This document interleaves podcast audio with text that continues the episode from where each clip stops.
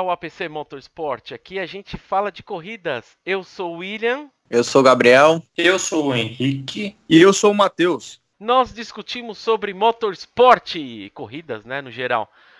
Então hoje, novamente, como no episódio anterior, estamos nas nossas casas aí, um recesso do Amigos por Carros.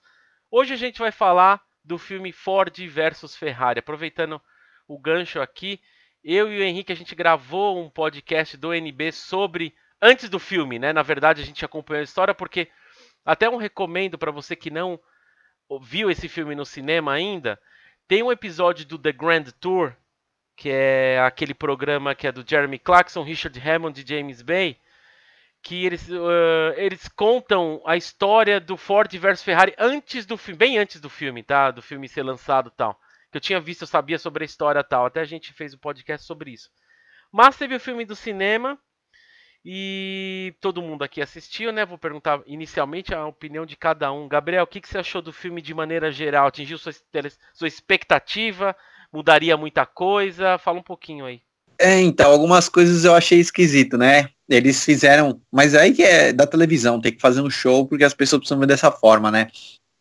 Quando quer é, o Miles ele vai fazer o teste com o GT40 final e ele bate e morre, não foi uma explosão daquele jeito. Ele terminou a curva e explodiu. Ele, o carro perdeu o freio. E aí ele foi direto pro muro. Mas, sabe, ele não perdeu o controle e saiu capotando na pista, como mostra no filme. Essa não foi a verdade. Então eu acho que eles poderiam ter. Eles já estavam falando no filme, olha, o freio não tá bom, ele tá dando fade. Já poderia ter continuado e mostrado essa verdade. Eu acho que seria mais legal, porque quem vai assistir esse filme são pessoas como nós, né? Entusiastas que gostam e sabem das coisas. No resto, eu achei muito legal é, a história como foi contada, que deu emoção, é, deu para mostrar um pouquinho do que é o automobilismo, é, eles mostraram coisas próximas da realidade, então eu achei muito legal e uma pena o Miles ter morrido da, dessa forma que morreu e não terem reconhecido uma sacanagem do Ford, né, do Henry, que ele fez, botou o Bruce McLaren para vencer. Então é, é isso aí que eu acho. Bom, vamos lá. Falar sobre assim, falar sobre filme de automobilismo é muito complicado, tá? Porque ou ele é muito 880, ou ele é extremamente técnico, igual foi Le Mans de Steve McQueen, que até recomendo aqui para que vocês assistam, né? Retrata uma outra época de Le Mans, mas é bem legal. Mas é um filme que é extremamente técnico, ou ele é exatamente o outro lado da moeda. Você fazer um, um, balanceamento entre os dois é uma coisa muito difícil. Né? Então eu não fui assistir Ford versus Ferrari sabendo que ia ser 100% fiel à história original, tá? Mas já sabendo que iriam ter algumas liberdades poéticas, coisa de cinema mesmo, colocar uma historinha em cima de uma história real para que se torne mais atrativo para o público. O filme precisa ter um herói e precisa ter um anti-herói, sempre. Né? Então, independente da história real, o filme iria criar esses dois personagens. Né? No geral, assim, daria uma nota 7,5 para 8, vai para o filme. O filme, assim, ele é muito legal, tá? Do, algumas coisas do ponto de vista técnico, o ronco dos carros, a fidelidade das cenas, é, até um, a base da história mesmo, né, que se manteve, mas ele faz algumas licenças poéticas que a gente vai comentar um pouquinho mais para frente, coisa que mais uma vez é só para deixar o entretenimento um pouco melhor para quem de fato não é entusiasta, para quem de fato não respira automobilismo assim como a gente aqui. Né? Mas no geral gostei muito do filme. É, pontos extras aí pro, pro Christian Bale, né, que assumiu assim o personagem muito bem, teve que emagrecer muito para fazer o Ken Miles aí, mas até as feições, a, o jeito de ser mesmo, é, você vê que os caras de fato encarnam o personagem, mas aí pontos extras aí pro, pro Christian que ele conseguiu de fato encarnar o Ken Miles muito melhor do que o Matt Damon encarnou o Carol Shelby. Cara, fui assistir o filme com o Henrique até, a o filme juntos. É, já cheguei meio igual o Henrique, assim, não com, com muitas expectativas, apesar de que todo trailer que saiu eu postava na internet, eu falava, mano, não, não aguento mais, eu preciso ver isso. Eu tô meio que numa ansiedade para igual pro Top Gun 2 até hoje, 16 de dezembro, saiu o trailer 2 aqui, tô super empolgado. Mas falando sobre o Ford versus Ferrari, cara, é, acho que o Henrique, o Gabriel, o Henrique William já tem uma ideia de como eu sou apaixonado por Le Mans, que eu realmente assisto as corridas assim. Já faz uns bons cinco anos realmente assim que eu tento assistir o máximo possível de cada vez que acontece a corrida. Então, quando eu fiquei sabendo desse filme, eu fiquei extremamente empolgado porque é uma das minhas histórias de Le Mans favoritas. O GT40 é o meu carro americano favorito de todos os tempos.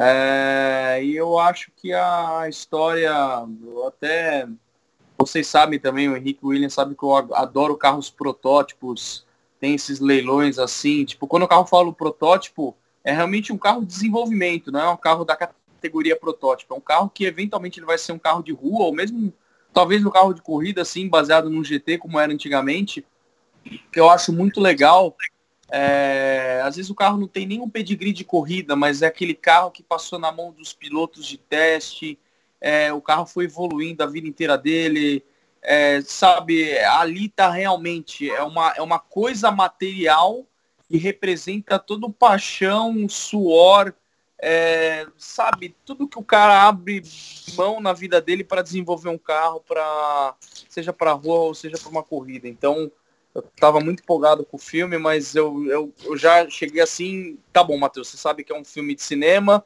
você vai se decepcionar com algumas coisas. Eu acho que até o Henrique eventualmente vai trazer a questão do Lola, né? E teve uma hora que eu falei, peraí, o que está acontecendo? Até o William vai falar que o problema do filme é que o filme não tem data, então você se perde muito, mas é justamente para essa questão da pessoa que não está totalmente por dentro da história é, não ficar confusa, né? Mas para eu parar de falar e dar espaço para discussão, eu saí do cinema, falei pro Henrique, cara, eu gostei do filme, a história é sensacional, o filme é muito bem produzido, a questão dos roncos, dos carros, assim, você realmente você se coloca lá naquele lugar, sabe, em Le Mans 1966, até é uma época desses carros assim que eu gosto muito, eu acho que é uma época romântica, eu sei que é meio esquisito falar isso, mas tem uma coisa, eu sempre falo isso quando a gente fala de automobilismo é, de muito antigamente, do, principalmente dos anos 50, dos anos 60. Tem uma coisa meio sombria e romântica de ser uma época que as pessoas morriam dirigindo carro de corrida, entendeu? Não tinha guardrail. Guardrail era árvore, era árvore pintada de branco, entendeu? Que limitava a largura da pista, entendeu? Então são tempos que a gente nunca vai voltar. Eu tenho um dos meus maiores sonhos é conhecer Le Mans, é participar do, de uma corrida de Le Mans como espectador, se sei lá, se vinha uma mega da virada, um dinheiro infinito em, em, na minha pessoa aqui, eu adoraria correr como amador nisso aí, é uma coisa que realmente eu eu sou apaixonado, tenho as corridas, eu choro no fim da corrida, vejo a galera se abraçando, falo, puta que pariu, os caras conseguiram, ganharam. Então é uma coisa que mexe muito com o meu coração mesmo. Mas o que eu falei pro Henrique, eu falei, cara, a, gente estava numa das últimas fileiras, eu vendo toda aquela galera lá que eu sabia que nunca soube, talvez estava descobrindo as 24 horas de Le Mans. Mas eu falei pro Henrique, eu falei, o que eu mais gostei desse filme é pro espectador não entusiasta automotivo ou que não assiste corrida, esse filme ele explica, ele mostra crua, cruelmente e de uma forma muito romântica também o que é umas 24 horas de Le Mans, que é uma corrida que acontece até hoje. Então é isso. Faltou só, faltou só colocar a história do Enzo, né? De, do como ele chegou ali, né, com a Ferrari. Ah, mas eu acho que o, o, jeito que retrataram ele ali, ele meio como um mafioso, cara, é, foi muito legal. Aquilo é muito. o pessoal, a hora que ele começa a xingar em italiano, cara, o cinema inteiro rachando o bico, cara. Eu acho assim, a... o filme de maneira geral, para mim, eu acho que de 0 a 10 eu dou uma nota 7, assim, ele é muito bom, ele entretém. Tem muitas coisas enfeitadas, mas eu entendo.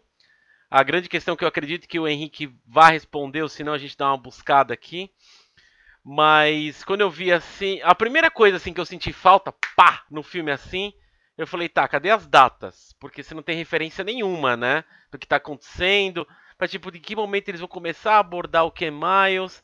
Aí aparece o Carl Shelby, tudo bem, conhece o filme com o Carl Shelby lá dirigindo Aston Martin. Aí você falou, tá, eu acho que era 59, fiquei pensando assim, né? Aí eu falei, é 59 por causa do DBS, que tem uma versão DBS 59. É DBS 59. Mas a partir daí, tipo, beleza, mas não diz nada, sabe? Então, assim, eu acho que faltou datas. Teve até um ano pulado aí, o Henrique vai falar. Assim como o Gabriel acabou falando, a gente tem a história do Enzo. Cara, se fosse fazer um filme, é que assim, como eu falei, o Henrique vai, de maneira geral, ele vai falar aí, mas podia ter explorado grande coisa, sabe? Eu acho que se desse aquela. Porque eu tinha falado no, no podcast do NB que você começa a perceber que toda a história está junta. Desde a, daquela briga do Enzo com o Ferrúcio, que é tudo na mesma época. A gente até criou um futuro utópico ali, que seria se o Enzo tivesse dito sim para Ford, o que, que teria acontecido depois, sabe? Então, a gente ia ver marcas até mesmo que a McLaren poderia não existir, de alguma maneira pode ser que a Lamborghini não exista, a Pagani, várias coisas assim, como você vai vendo estudando a história, e te assustam, né? É, então, assim, eu vou passar a palavra para o Henrique, ele vai falar algumas coisas aí. Eu também tem alguns questionamentos, eu vou dar uma pesquisada enquanto o Henrique está falando aí.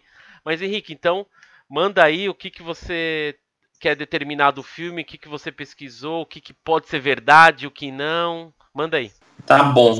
Então, para começar assim, indústria cinematográfica, ela a que produziu esse filme, no caso, ela é americana, tá? Então, seria normal que a gente visse o americano como o herói, né, o cara coitadinho que ia superar uma dificuldade, e o italiano, no caso, o Enzo Ferrari, como o, o vilão, né? Mas dentro dos próprios americanos a gente tem o herói e o anti-herói, a gente já vai chegar lá, tá? Mas vamos para algumas coisas que o filme acertou, outras que não acertou tanto. Então a gente vai começar falando exatamente pelo ponto que mais errou, que eu concordo, foram as faltas de datas, tá?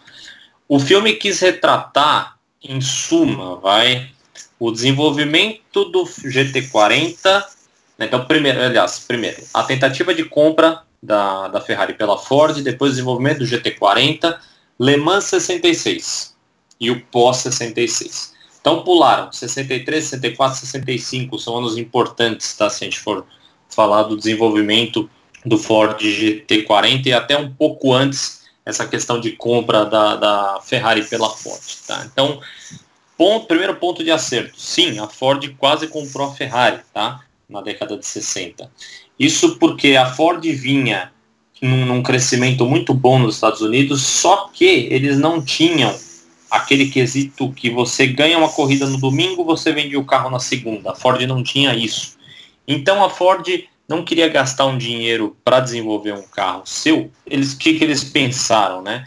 vamos então comprar uma empresa que faz isso muito bem, que era a Ferrari. Então eles chegaram, é, chegaram a informação de que a Ferrari estava passando por algumas dificuldades, né, apesar de todo o histórico de vitórias no, no, nos campeonatos de motorsport e tudo mais, a Ferrari vinha em dificuldades financeiras, então a Ford tinha muito dinheiro, vou comprar a Ferrari.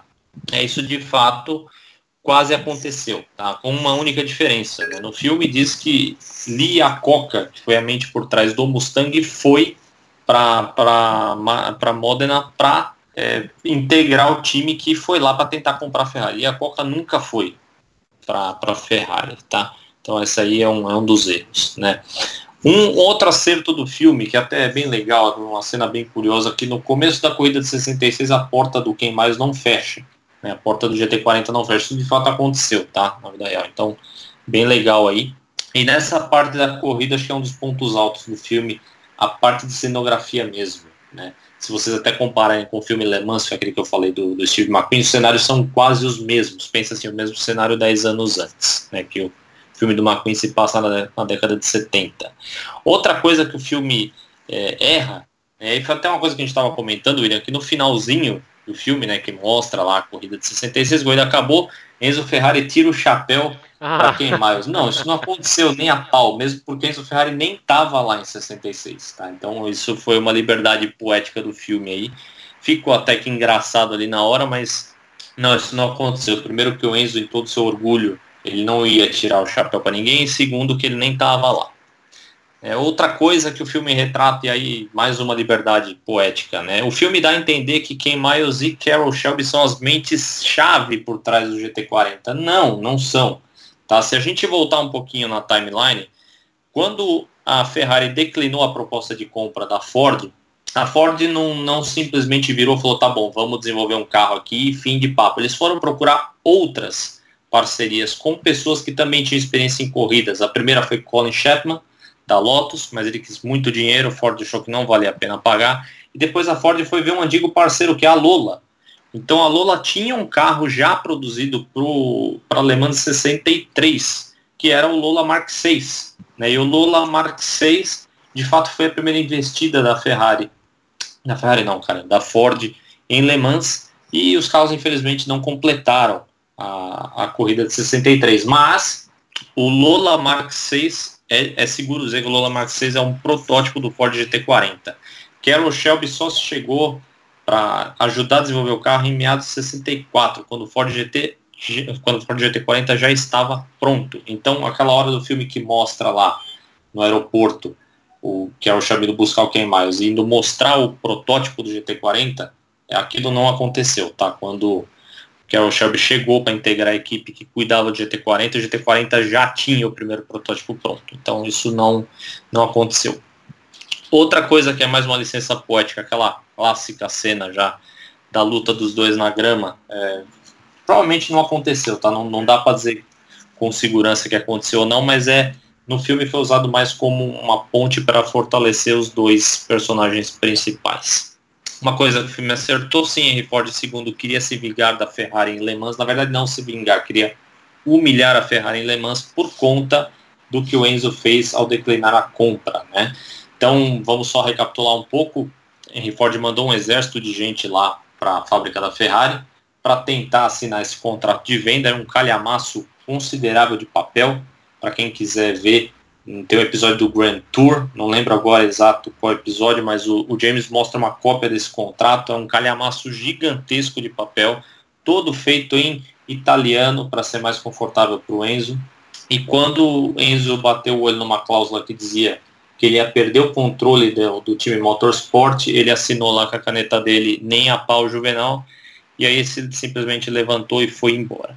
E aí a compra não aconteceu. Ford, sabendo disso, ele decidiu que ele ia humilhar Enzo Ferrari em Le Mans, que de fato acabou acontecendo em 66. Outra coisa que o filme erra miseravelmente é o fato de quem mais acompanhar Le Mans 65 pelo rádio. Ele não acompanhou pelo rádio, ele estava lá correndo, tá?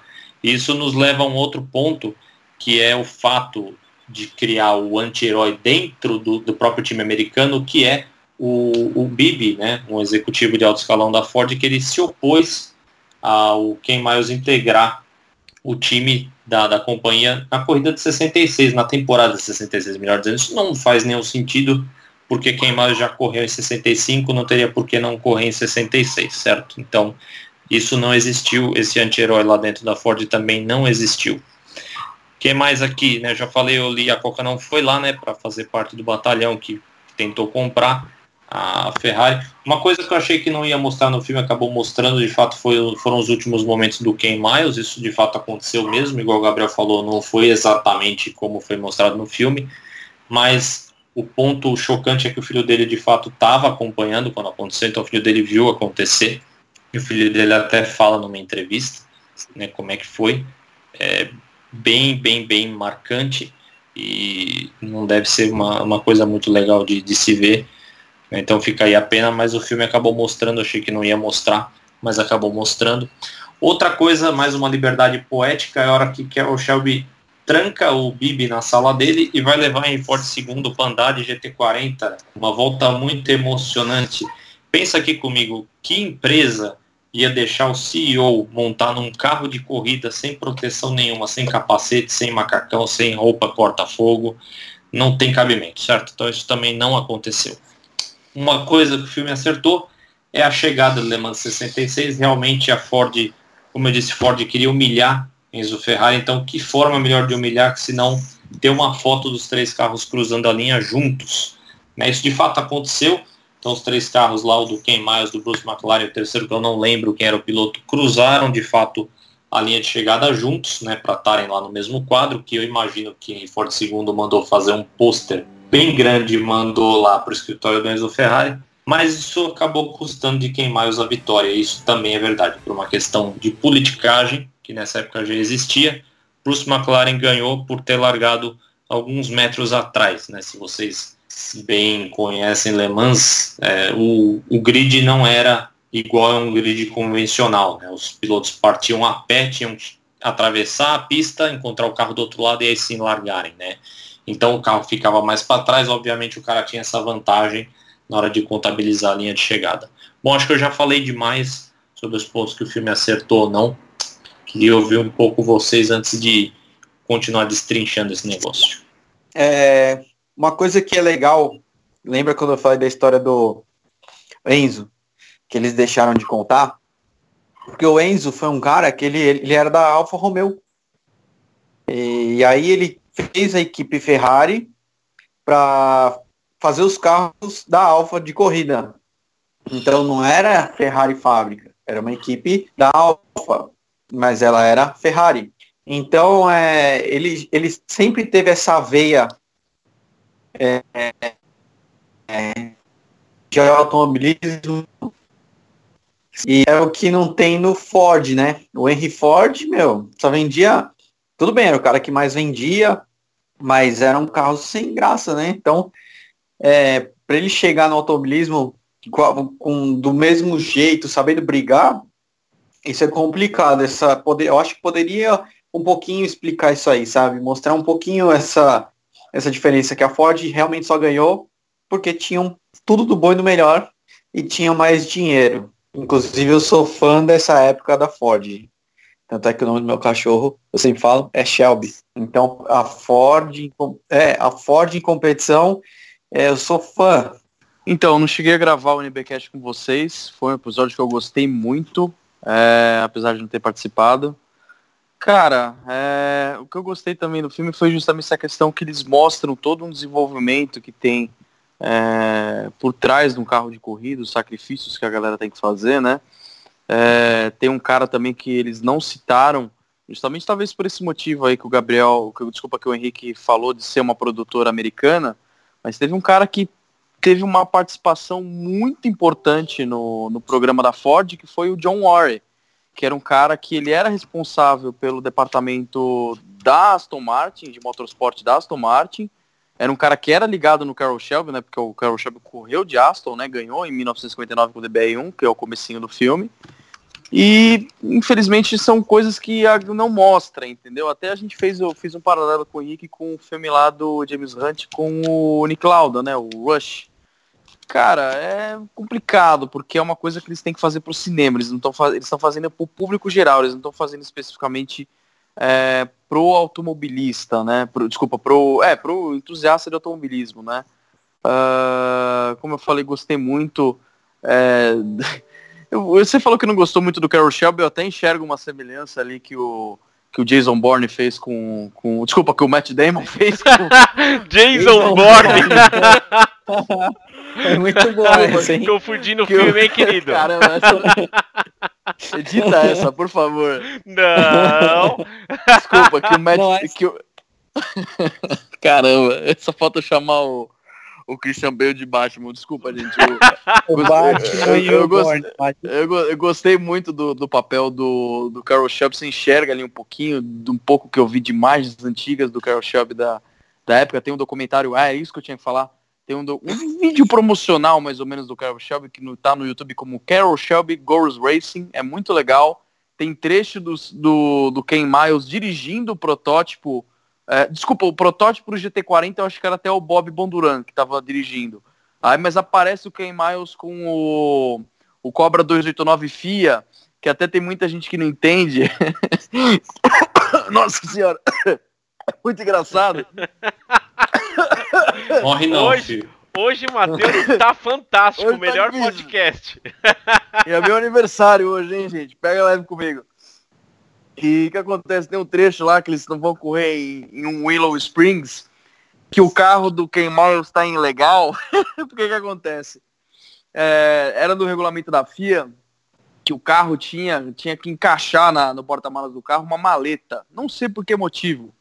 E o que acontece? O cara chega com uma maleta no, no na corrida de Willow Springs e o cara ele fala, seu carro está desclassificado. E o Kyle Miles pega, isso aconteceu de verdade, tá, gente? Ele pega uma marreta e começa a bater assim para formar o, o, formato ali do, do porta-malas para encaixar a, a. Como é que fala?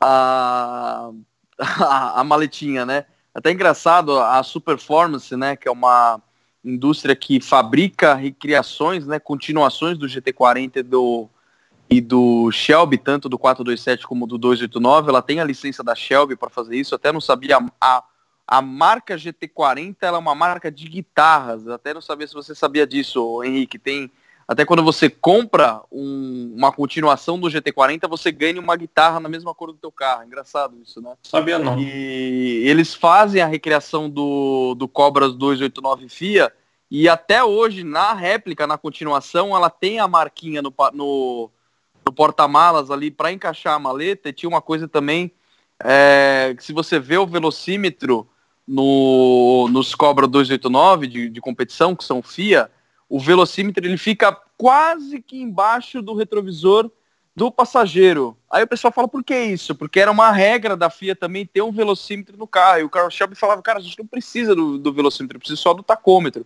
Então era obrigado a colocar em meio que num protesto, né, texano do jeito que ele era. Ele falou, beleza, vou colocar, mas é num lugar que o piloto nunca vai olhar, entendeu? Tá ali no canto do carro. Então até se você vê os originais e as, as réplicas continuação, você vê que tem um retrovisor ali no canto. Eu acho isso muito legal.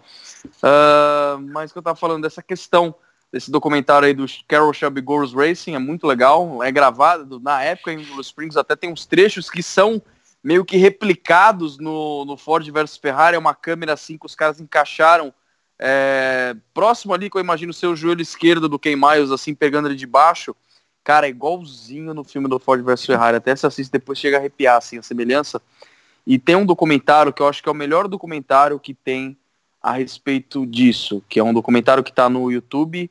É, se você traduzir o trecho dele em inglês, é 8 metros, triunfo, tragédia e que mais? Que é? Deixa eu ver, eu tinha aberto aqui, que eu achei que eu ia decorar.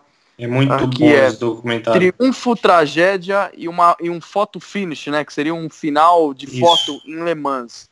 Tá no canal do museu lá do Peterson, que foi um museu que eu tive a oportunidade de visitar no passado, em 2018 até muito legal que aparece ali um, se eu não me engano, é um GT 40 Mark III, que são só sete no mundo. Aquele carro lá, ele tá no museu até hoje, é um carro que não sai do museu. Uh, foi muito legal ter visto esse carro, até tava do lado do que eu acredito ser um mocap do Ford GT do Salão do Automóvel, lá, que os caras são safados, né? O negócio não tava pronto ainda. E se bobear até o mesmo que eu vi com os meninos no salão aqui do, de São Paulo. Mas esse documentário é muito legal, porque ele é uma entrevista com dois autores é, especializados nessa história do automobilismo da Ford em Le Mans, em especial da corrida de 66. Eles entrevistam o Chris Amon, que era um dos pilotos, era o piloto, na verdade, que dividiu o carro com o Bruce McLaren, né, o carro pretinho, e entrevistam pessoas também que eram mecânicos, pessoas da equipe do carro do Ken Miles em 1966. Então, resumidamente, não sei se eu estou falando muito, tem essa questão da polêmica, que é muito triste isso, é, que os caras tiram a vitória. Porque acontece, é, as Ferraris, o que aconteceu de fato foi as Ferraris bateram, as Ferraris quebraram, elas não aguentaram. É, e o, o, que eles pediram para fazer, podia ter uma disputa ali, era de fato era para ter uma corrida é, entre os, os GTs, entendeu? É, tinha a equipe da Shelby América, tinha o carro do Bruce McLaren e tudo mais. Uh, cara, era para ter levado a corrida até o final e por uma questão de marketing, que até eu faço um paralelo com o tempo da, da Aventador SVJ em Northlife. A gente sabe que o carro é muito rápido, que o carro faz abaixo de 7 minutos. Só que a questão do marketing, de vender o carro, entendeu? É, você ter a melhor propaganda possível, os caras fazem uma coisa que a gente acaba não podendo acreditar, não podendo ter que levar muita fé então foi uma questão de marketing, uma questão realmente de uma decisão executiva de tirar a vitória, porque eles falaram, tirem o pé. Até nesse documentário, eles falam, cara, os caras ainda estão pisando, eles estavam, eles começaram a correr entre eles, tipo, um cara que é piloto, o Gabriel sabe disso, melhor que a gente. O cara não vai, ele tem a chance de ganhar, ele vai, mesmo se ele não tiver a chance, para falar a verdade, ele vai dar tudo para tentar ganhar. Então o que acontece? É muito triste é, porque é, tiraram uma corrida que todo mundo podia ver. Era uma certeza que o GT40 ia ganhar, os três carros estavam muito bem, então acontece, todo mundo tirou o pé. Eles acabaram completando o mesmo número de voltas, mas como o Henrique falou, que eu acho que até uma coisa que no filme foi pouco abordada, ele só fala, não, porque o carro saiu atrás. Mas de fato, resumidamente, é isso que acontece. O carro do Bruce McLaren, ele saiu 8 metros mais para trás do carro do Ken Miles. Então o que acontece? Uh, todos os carros na época tinham um, um aparelho que contava a, a, quilometragem do carro e o carro do, do Bruce McLaren ele tinha 8 metros a mais.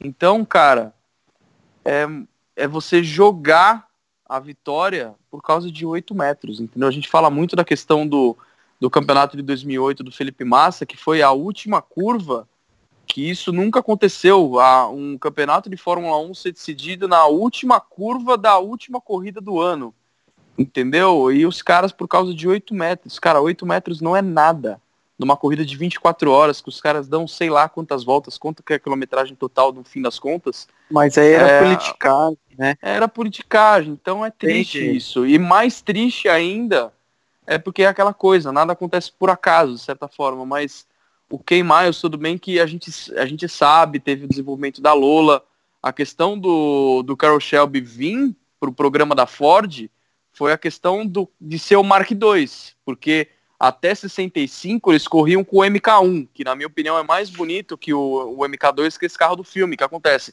Ele tem aqueles dois dutos em cada lateral, que aquilo é para refrigerar o motor, porque ali eles deixaram de correr com o motor 289, eles começam a correr com o motor 427, que é o motor de 7 litros, entendeu? Um carro que precisava de mais arrefecimento para transmissão, para motor, para freio.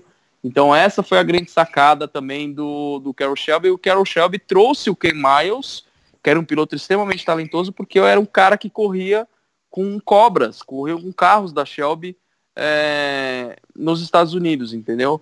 E, e tinha outros pilotos, isso é muito legal, porque é, eu tava com o Henrique no, no cinema, ele falava, tipo, e aí, Phil? Aí eu falava, mano, é o Phil Hill, certeza que é o Phil Hill. Aí não, Bob. Aí eu falei, caralho, é o Bob Bonduran, entendeu? Então, tipo, são esses pilotos que a gente lê a respeito, que a gente vê os documentários a respeito. Então, como eu já falei algumas vezes, eu acompanho muito esses leilões de carros antigos, carros de corrida. E assim, a grande questão é. Um grande caso que eu sempre discuto com o Henrique e com, com, com o William a questão do Sterling Moss. O Sterling Moss, tudo bem, ganhou Milimiglia, ganhou algumas coisas em Goodwood, mas os, o cara tá até hoje correndo, quase, o cara já tá com seus 96 anos, mas ele demorou muito tempo para se aposentar, ele correu de tudo, mas ele nunca teve resultados muito expressivos comparado com pessoas que ele corria na época. Então, Jack Ickes, Jack Stewart e tudo mais, mas você vê às vezes os carros que são leiloados, 250 GTO, 250 é, GT Short Wheelbase, Competizione, que ele correu, aquela número 7 famosinha lá, com, que era azul, maravilhosa, é, cara, é o pedigree do carro. Então, às vezes eu vejo os carros que estão indo para leilão, você vê a história do carro. Correu tantas vezes em Le Mans, aí você vê os nomes dos pilotos que estavam atrás. Então, é uma coisa assim que foi muito legal. Foi meio que uma. É, eu entendo a comparação que o Henrique fez com o filme do Steve McQueen, o Le Mans, mas ali foi uma cápsula do tempo para um para aquela época, entendeu? Uma coisa que eu falei muito pro Henrique, tudo bem que o Liacoca não estava realmente é, na reunião com, com, o pessoal da Ferrari, mas você imagina os caras na década de 60 pegar um avião e ir para Itália. Hoje a gente entra no Google, você vai no Street View, você consegue decorar os quarteirões que tem em volta de Maranello. Você chega lá, se você for fazer uma viagem para Maranello, você já consegue chegar lá por imagens do Google. Você imagina os caras naquela época, cara, Imagina você, o executivo da Ford, chegando em, Maranello, na casa do cara lá do, do Comendatore, entendeu? Indo lá e aquela, aquela questão da simplicidade da Ferrari que você vê nas fotos antigamente, a, a fábrica, todo mundo fazendo é, um negócio à mão, manual, sabe? Comendo pizza na fábrica ali, sabe? Essas coisas bem antigamente, que é umas coisas que não volta mais. E aí, aquele departamento motorsport lá, divisão de corrida, né? Que o cara fala no, no, no filme, tipo, é, sabe, é, é, muito legal isso. Foi uma viagem no tempo mesmo que eu fiz, eu gostei muito. Tem algumas coisas que eu, eu dava umas travadas, assim, porque eu conheço a história, eu estudei a história realmente, então, tipo, é, o cara vai lá para Itália e volta falando já com o Carol Shelby, mas o carro já existia no mundo real. E aí chega, não falam nada do Lola, não falam nada do John Wire da, da Aston Martin, eu entendo, entendeu? Mas, cara, foi muito legal. Eu realmente também não esperava esse final do filme é, que eles mostrem um acidente do Ken Miles. Cara, foi muito triste isso, porque junta já essa questão é, dessa história do, dos oito metros que eu falei. E, cara, meses depois, é no mesmo ano, ele morre no mesmo ano, testando o carro, tipo, para correr no ano seguinte deixar o carro melhor. Então, é. Eu não consigo dar uma nota pro filme, porque vai ser simplesmente só um número. Mas é isso, eu recomendo vocês assistirem esse documentário aí. Até eu falei pro Henrique, quando a galera tava levantando, dava uma vontade de gritar: escuta o NBcast! Assiste o documentário 8 metros, entendeu? Pra galera entender.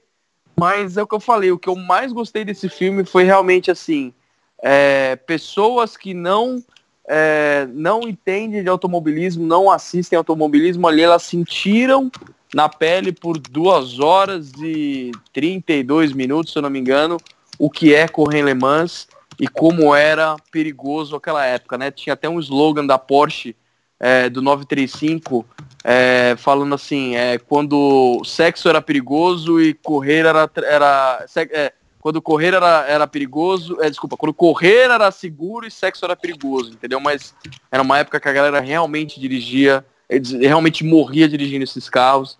Então eu gostei muito, assim, eu sei que não é 100% preciso, 100% é, fiel à história da vida real, mas é muito legal alguém fazer é, um filme a respeito do, de automobilismo e a respeito dessa história tão legal. Só uma outra coisa que eu queria falar rapidinho do Carol Shelby também no desenvolvimento, que quando ele entrou, vamos lembrar que o GT40 Mark I era um fiasco de aerodinâmica. O carro era muito instável, perdia o controle acima de 200 km por hora, cantava pneu acima de 200 km por hora. Então, além de dar mais potência, o Carol Shelby veio também para consertar essa parte, que era um carro deficitário de aerodinâmica. Para vocês terem uma ideia, tá, a gente falou isso lá no, no NBcast, mas foi estimado que o carro perdia cerca de 75 cavalos por conta da aerodinâmica ruim que ele tinha. Então, era muita coisa. Isso mostra lá no filme, a hora que eles vão tentar colocar um computador no carro, né, Matheus, para mostrar Nossa, a aerodinâmica, aí o... como Henrique, funciona. Essa, descreva... essa hora eu achei que o Matheus fosse chorar, velho. Descreva a minha reação naquela hora, cara. Essa hora que o Matheus vibrava na cadeira, mas vibrava. Porque porque eu conto. Você só, sentia ele pulando na cadeira. Não, só pra interromper, só pra interromper, eu tô ficando muito empolgado aqui, desculpa. É Skype, se você estivesse comigo aqui, vocês tinham como controlar, mas como tá cada um na sua casa, cara, por que, que eu tô falando isso? Tem um Jaguar, um E-Type low drag, é, um lightweight low drag, que acontece, os caras, eles, resumidamente a história, foram quatro caras que compraram um carro para correr, um era um piloto, o outro era mecânico, outro era engenheiro, e o outro não lembro o que eu fazia, acho que era só um amigo que tava lá para ajudar. Mas o que acontece? Para testar esse carro, eles falaram, nós vamos deixar esse carro com baixa, baixo drag, low drag, por isso o carro chama assim. Como que, que eles faziam? Eles colavam um monte de. Isso vai estar na descrição. Eu vou mandar a foto pro William que eu tenho essa foto salva, que eu amo essa foto, eu vou enquadrar ela um dia. É, os caras colam é, uma grade com vários barbantes fora para ver como que, é como que anda o ar aquilo ali. Mas hoje em dia você tem tudo de, de vento. Como que o cara vai ver o que está acontecendo com o barbante? Caras, eles iam para uma rodovia perto da casa de um deles lá, iam com uma câmera fotográfica num outro carro, o cara tentando acompanhar o Jaguar e tirando foto para ver como tava é, funcionando, como tava ali, se o, se o barbante subia, se ele chacoalhava, se ele ia reto. E no filme mostra isso, os caras colando, eu falei, caralho, aí eu, ó, batendo palma aqui, ó. Na hora eu bati palma que eu falei, mano, eles, fiz, eles mostraram realmente como desenvolvia, porque você não tinha. Olha o tamanho do computador que os caras colocam naquele carro lá para medir, sei lá o que, aceleração, se tem algum, ah, sei lá, se tem algum pêndulo lá para ver, questão de aceleração. Mas, mano, era assim que os caras faziam, era com barbante e mandar o carro pra, pra rua, pra pista. Mas continue, Henrique, desculpa, tive que comentar isso. Não, era, era só para deixar, deixar essa deixa, né? Sei que uma deixa pode ser deixada, mas era só para fazer essa deixa mesmo dos problemas aerodinâmicos que o carro tinha e também trazer essa parte tão legal do filme que é a maneira old fashion de se fazer aerodinâmica do carro, né? No caso do GT40, um monte de barbante e um cara com binóculo acompanhando. Então, alguns comentários em cima disso tudo, depois eu passo a palavra pro Gabriel. Mas algumas coisas que eu não tenho no filme, assim, pensando no que o Henrique falou, que o Matheus falou, às vezes até umas coisas que eu não lembro, é, tipo, vocês foram falando, falar, ah, é isso que tem essa coisa também, deixa eu anotar aqui. Bom, então, é, alguns comentários sobre o negócio do barbante aí, aproveitando.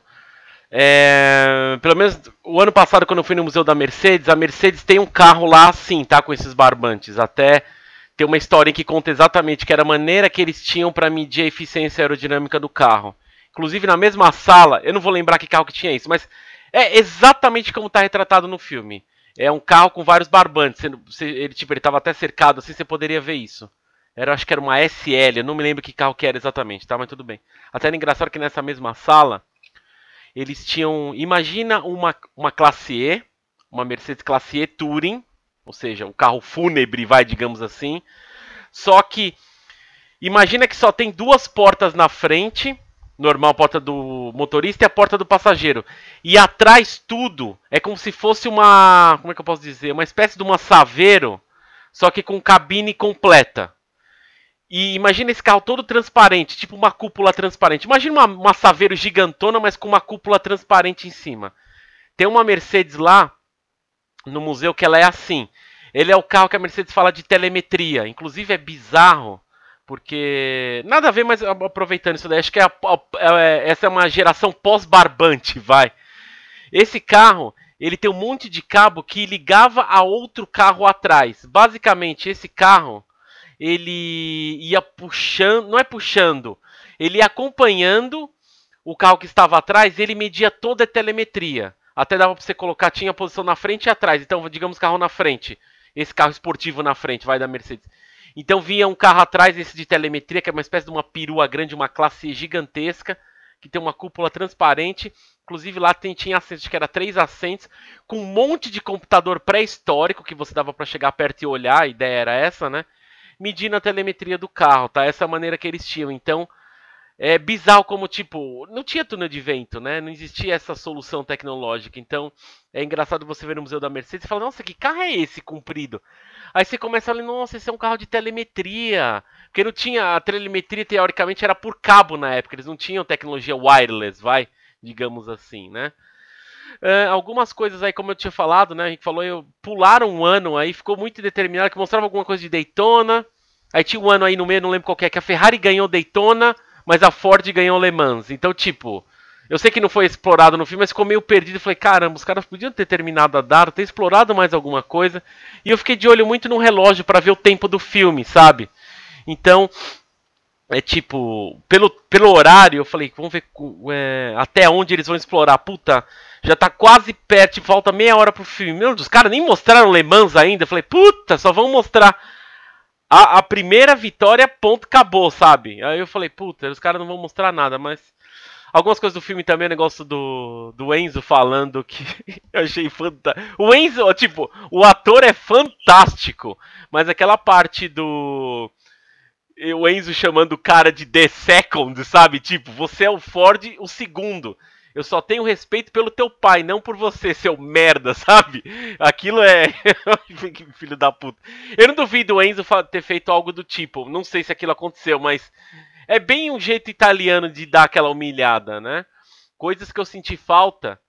Muita falta. Que eu, eu fiquei assim, vou ser bem sincero, foi uma tremenda decepção no filme, tá? Uh, explorar Chris Amon, em especial Bruce McLaren. Bruce McLaren eu fiquei extremamente chateado por não terem explorado. John Surtees é um piloto muito importante. A gente comentei com o Henrique no NBcast que foi o seguinte: o John Surtees ele até ele é muito explorado no The Grand Tour. Aliás, eu até anotei aqui, tá, gente? É The Grand Tour tem tem dois episódios que valem a pena ver, tá? Primeira temporada, sexto episódio, Ford versus Ferrari, que é de onde a gente, onde a gente se baseou, Henrique, quando a gente gravou o NBcast. Aliás, o NBcast que a gente gravou eu vou deixar na descrição para quem tiver curiosidade, que a gente fala coisa mais específica lá, a gente vai atrás de história, a gente comenta sobre o John Surtees, que eu vou explicar já. E temporada 5 do Grand Tour, episódio 5, excepcional episódio, fala sobre a história de Jimmy Clark, sabe? Ele é um. Até que o Senna. Aquele episódio que tem no Top Gear, todo mundo já deve ter visto, né? 15 temporada, quinto episódio que o Jeremy fala sobre Ayrton Senna. Até nesse mesmo episódio aparece Tom Cruise e Cameron Diaz como convidados lá do programa, no Reasonably Price Car. E é legal esse do. do Top Gear, não só pela homenagem do Senna, mas voltando pro The Grand Tour você percebe que a história do. Engraçado, né, meu? Tipo assim, eu achei muito legal do Jimmy Clark, porque você percebe que o Senna se inspirou muito no Jimmy Clark. A história do Jimmy Clark é muito similar à do Senna, ao contrário, do Senna é muito similar ao do Jimmy Clark, tipo, desde inspiração, o que o cara adorava o barulho do motor. Então ele corria com qualquer coisa, mexia com qualquer coisa, qualquer coisa que tinha um motor a combustão é nós, sabe? Ou qualquer coisa um motor, vai, acho que poderia ser até elétrico, vai, carrinho de controle remoto. E é muito emocionante esse esse quinto episódio da quinta temporada do, do Grand Tour, que, cara, é assim, mostra o Senna e o Richard fala, né, que o Senna era no museu do Jimmy Clark lá, tem uma foto do Senna é, lá visitando o museu. Puta, cara, é emocionante porque o fim do Jimmy Clark foi muito parecido com o do Senna. O cara morreu do nada de um acidente assim. E, tipo, te emociona, falando sério. Quando você ouve a história do Senna, acho que a gente brasileiro a gente se emociona, principalmente quem viveu a época. E do Jimmy Clark, tipo, puta, nunca conheci o Jimmy Clark, eu ouvi falar. Mas você vê o Richard comentando, tipo, te emociona. Você fala, puta, que legal, velho, que fantástico, sabe? Mas, voltando aqui, John Surtees é tipo um Ayrton Senna da época, até o James May cita isso daí. Era o melhor piloto que a Ferrari tinha. Teve uma coisa que deveria ser explorada nesse filme, que eu senti falta, a gente comentou no NBcast, teve uma briga entre Enzo e John Surtees. Por isso que ele não correu. Assim, pelo que eu entendi, até eu falei no NBcast, não ficou muito claro, mas pelo que eu entendi foi o seguinte: parece que o John Surtees apare... apareceu em uma qualificação e não apareceu nas demais.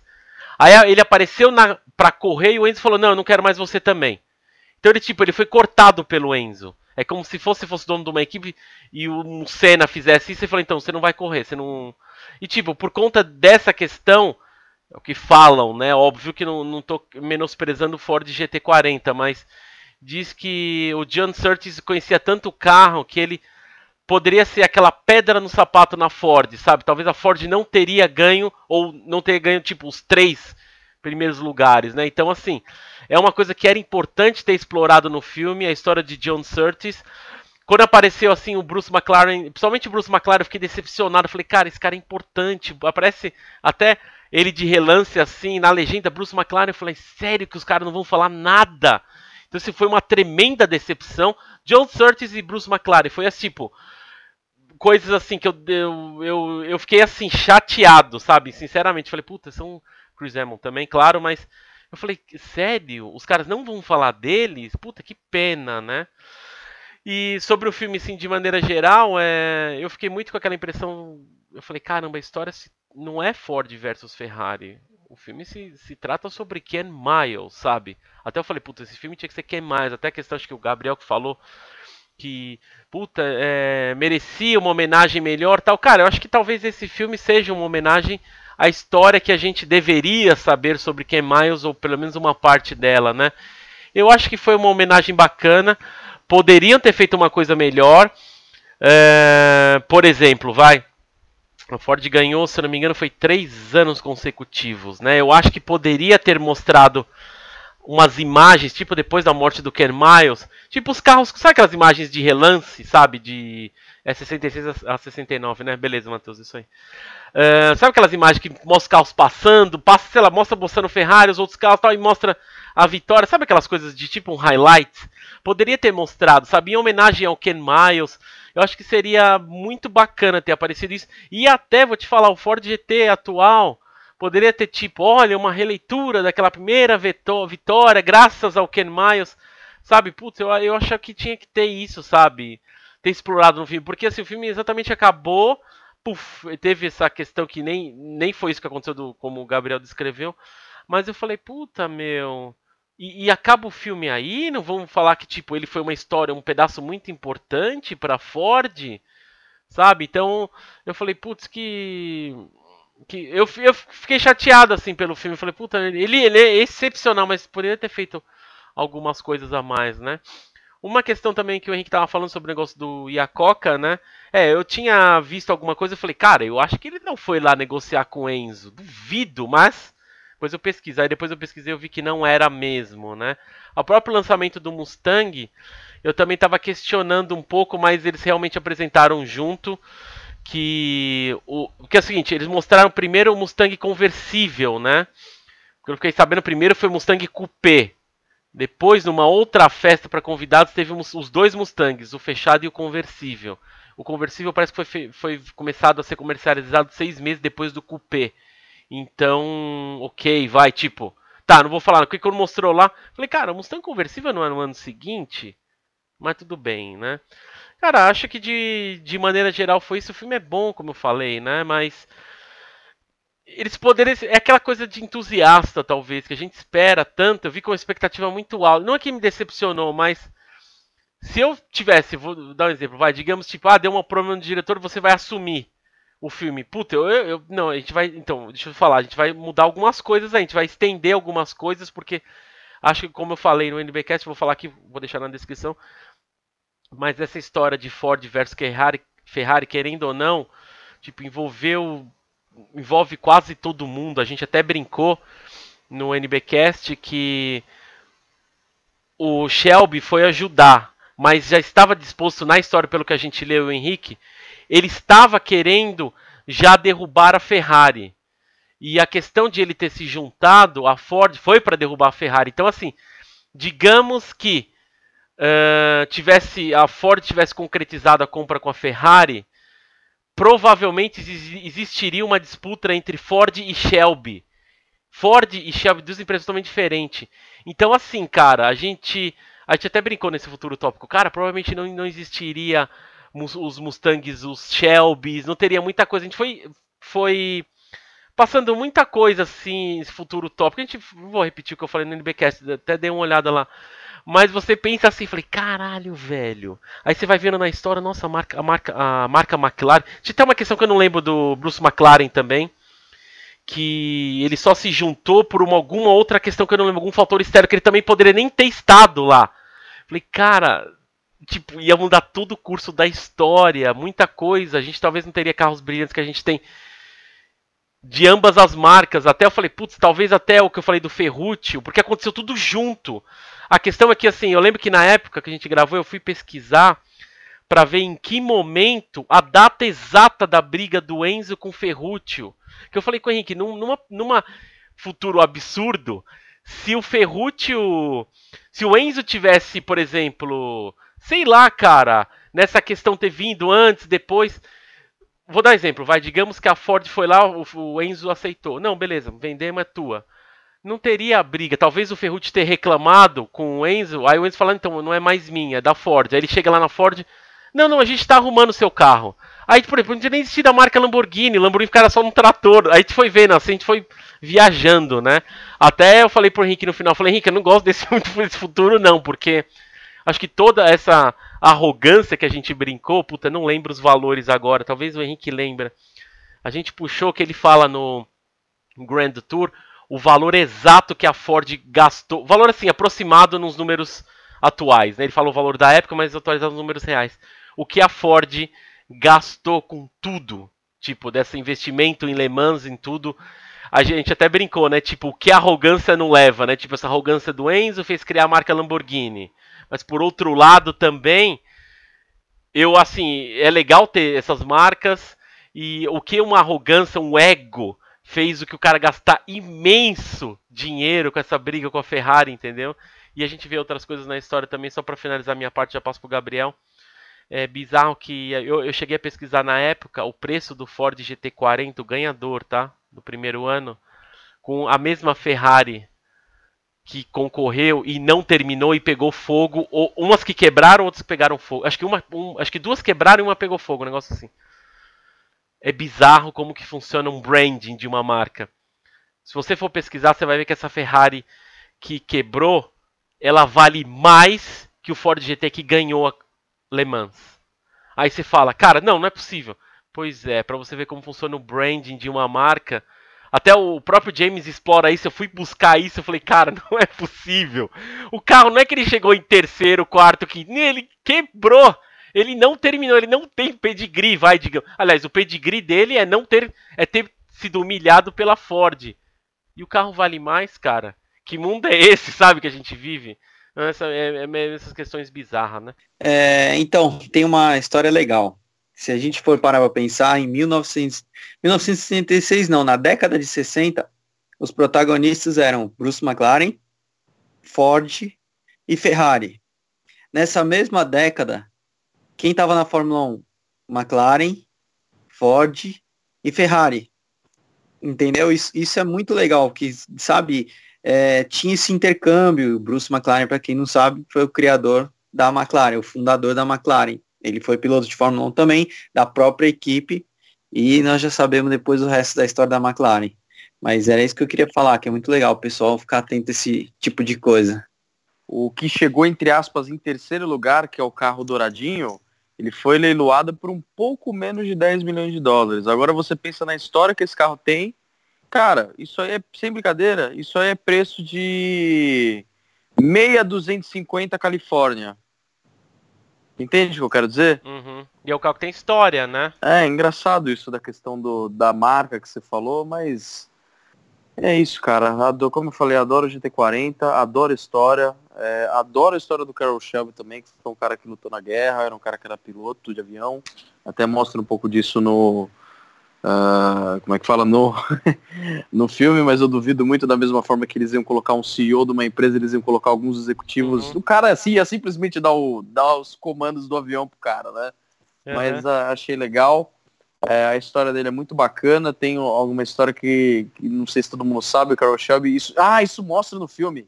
É, que ele era meio pilantra, porque o que acontece? Ele, ele falava que ele tinha um monte de carro disponível à venda, uh, mas ele pegava a grana dos caras pra. É mais ou menos o que o Elon Musk tá fazendo com a Cybertruck.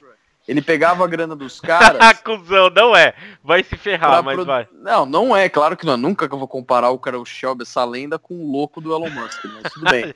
Chora, é ele levava os, o mesmo chassi, o mesmo carro em vários eventos, só que ele pintava numa cor diferente no dia anterior para todo mundo achar que ele tinha vários carros, entendeu? Mas era sempre o mesmo carro. Então a galera, pô, ele tá vendendo pra caramba, vamos lá, vou comprar o carro, entendeu? Então até, ele até fala no filme, não, esse aí é do McQueen, lembra dessa cena, o, uhum. Ele falou, esse aí é do McQueen. Não, você já vendeu o carro do McQueen para três pessoas, entendeu? Mas ele fazia isso, realmente da questão da grana. É, esse vendedor aqui no Brasil que faz isso, viu? É mesmo? Sim. É, tem uns que fazem Mas... leilão, isso que é foda é, também, né? Também, também, tem, também. Bom, ah, eu já sei, na verdade isso aí ele não aparece com vários carros, quer dizer, com o mesmo carro pintado, ele esconde o carro, né, e depois fala que é outro, né? Mas Pode bem. ser também. Uhum. É, o livro do William vai dar problema para muita gente, eu tenho que mudar do Brasil junto com ele, porque os caras os cara vão querer me apagar, mas tudo Deixa bem. eu fazer um comentário sobre isso. O Eduardo Júnior do Motogrid lançou uma revista aí, né? Revista do Motogrid e tal. Aí eu fui comentar, ele fez um post no Instagram dele. Aí eu fui comentar, ô, oh, que legal, parabéns, tal, não sei o quê. Aí ele falou, ele convid... tipo, ele fez uma espécie de um convite para escrever alguma coisa lá, né? Tipo, na revista tal. Aí eu. Eu não sei o que foi que eu falei assim, é. Cartigo, é, Cartigo da Avenida.